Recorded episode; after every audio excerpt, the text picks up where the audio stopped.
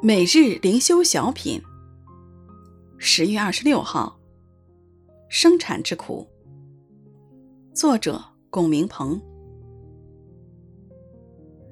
妇人生产的时候就忧愁，因为她的时候到了；既生了孩子，就不再纪念的苦楚，因为欢喜世上生了一个人。约翰福音十六章二十一节。主耶稣描述妇人生孩子的前后完全不同的两种反应。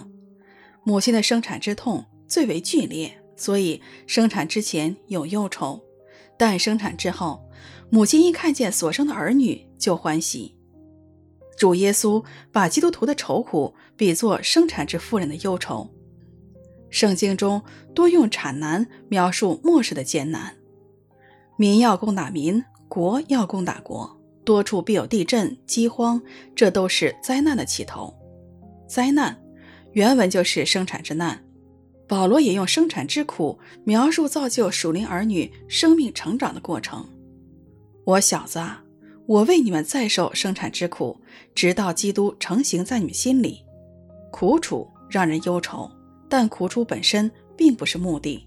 经过生产之苦，看见新生命出来，这才是目的。